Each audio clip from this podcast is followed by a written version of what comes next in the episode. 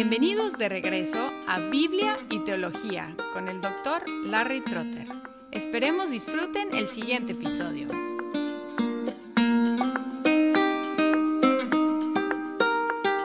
Hace años, cuando nuestras hijas todavía eran pequeñas, decidí en una Navidad leer el cuento de Navidad por Carlos Dickens, y empieza así. Marley estaba muerto.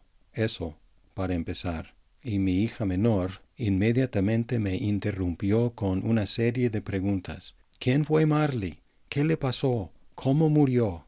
En otras palabras, fue muy efectiva la introducción de cuento de Navidad con mi hija, porque inmediatamente provocó en ella una serie de preguntas. Y aunque el autor de Ruth dio un poco más información, parece que quiso causar el mismo impacto y la misma inquietud al anunciar la muerte de tres hombres en los primeros cinco versículos del libro. Empieza así. Aconteció que en los días en que gobernaban los jueces, en Israel hubo hambre en el país, y un hombre de Belén de Judá fue a residir en los campos de Moab, con su mujer y sus dos hijos. Aquel hombre se llamaba Elimelech, y su mujer se llamaba Noemí. Los nombres de sus dos hijos eran Mahlón y Kelión, efrateos de Belén de Judá. Y llegaron a los campos de Moab, y ahí se quedaron. Y murió Elimelech, marido de Noemí, y quedó ella con sus dos hijos. Ellos se casaron con mujeres moabitas. El nombre de una era Orfa, y el nombre de la otra Ruth y vivieron allí unos diez años. Murieron también los dos, Mahlón y Kelión, y la mujer quedó privada de sus dos hijos y de su marido.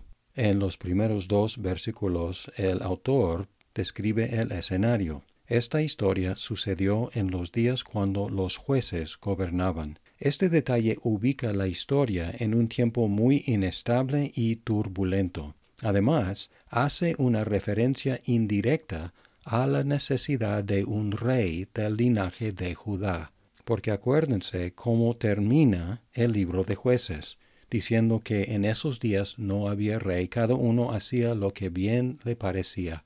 Un clamor por un rey y no cualquier rey, sino un rey del linaje de Judá. Y funcionando así es el primer inclusio del libro. Inclusio es una técnica literaria que un autor puede utilizar para empezar y terminar con la misma idea, y es una técnica que el autor de Ruth usó frecuentemente, abriendo y cerrando una sección o el libro entero con la misma palabra o idea. Y aquí abre el libro señalando la época en la cual necesitaban un rey y terminando el libro anticipando la llegada del rey de Judá. Todavía en el primer versículo encontramos que hubo un hambre en la tierra de Judá, incluyendo en la ciudad de Belén, que significa casa de pan. Hubo hambre en la casa de pan. Este hecho habría recordado a los lectores originales del hambre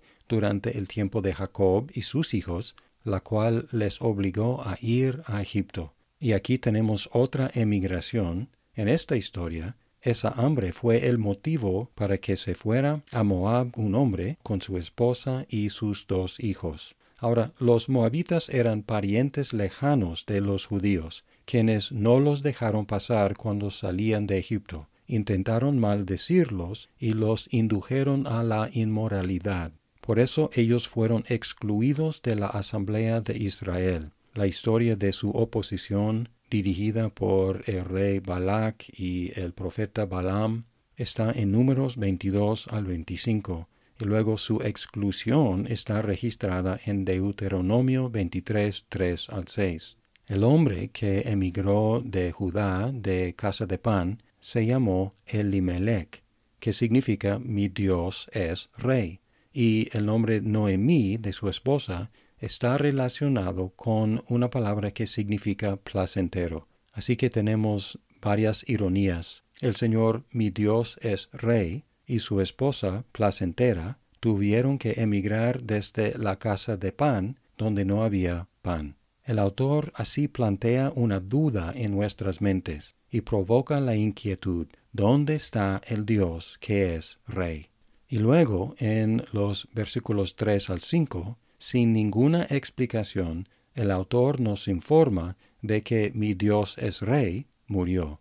Simplemente dice, y murió Elimelech, similar a como Carlos Dickens empezó su cuento. La señora placentera fue dejada con sus dos hijos, quienes se casaron con moabitas, y dice que vivieron en Moab unos diez años, posiblemente en total o posiblemente después de sus casamientos, pero ninguno tuvo hijos. Luego, otra vez, sin ninguna explicación, el autor nos informa de que los dos hijos murieron también. En el 5 dice simplemente, murieron también los dos, Y Kelión. Y luego concluye esta sección llamando a Placentera simplemente la mujer, dejándola anónima, sin siquiera mencionar su nombre. Ella fue dejada esta vez sin hijos y sin esposo. Aquí tenemos otro inclusio con el versículo 4, 16, donde el autor utilizó la misma palabra para referirse a un hijo, es más como nuestra palabra niño. En el versículo 5 de capítulo 1 fue dejado sin niños y luego en el capítulo 4, 16 dice que tomó al niño. Así concluye la introducción con placentera, sola, extranjera, y sin apoyo varonil en un mundo dominado por los hombres, sobre todo económicamente. Quedaron tres mujeres sin esposos y sin hijos. Además, estas tragedias extinguieron el linaje de Elimelech, lo cual se consideró una tragedia mayor en Israel en una queja de una mujer desamparada en segundo de Samuel 14:7, ella dice, así extinguirán el ascua que me queda, no dejando a mi marido nombre ni remanente sobre la superficie de la tierra. Esa fue la situación de Elimelech. En otras palabras, ya fueron tres hombres y tres mujeres que necesitaban ser rescatados de extinción, de ser eliminados las mujeres por hambre y los hombres por no tener hijos propios. Las tres mujeres viudas necesitaban comida y los tres hombres muertos necesitaban descendencia. Y en esa situación parecía imposible satisfacer esas necesidades. No había pan y no había posibilidad de descendencia. Pero luego tenemos un interludio en la segunda parte del versículo 6. Dios había visitado a su pueblo.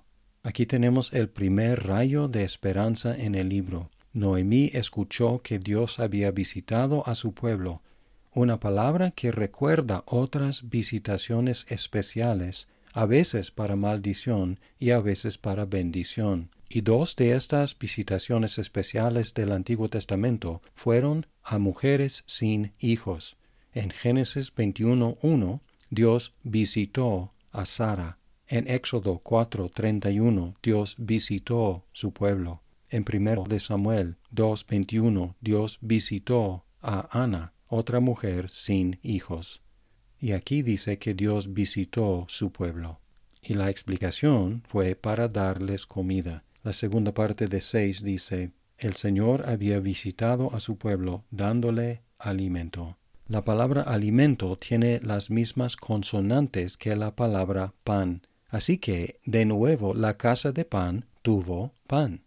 Y también tenemos aquí otra palabra significativa que el autor va a retomar en la conclusión. Es el verbo dar. Dios había dado alimento a su pueblo es otro inclusio porque en la conclusión del libro va a utilizar esta palabra repetidamente, y este inclusio sirve para abarcar toda la acción del libro como obra de Dios. Al principio Dios dio, en la conclusión Dios dio, y todas las acciones que intervienen entre estos regalos de Dios, el inicial y el final, son también obra de Dios.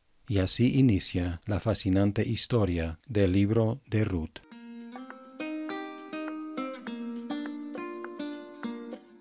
Muchas gracias por escuchar este episodio. Si estás disfrutando Biblia y teología, por favor compártelo con tus amigos. Hasta pronto.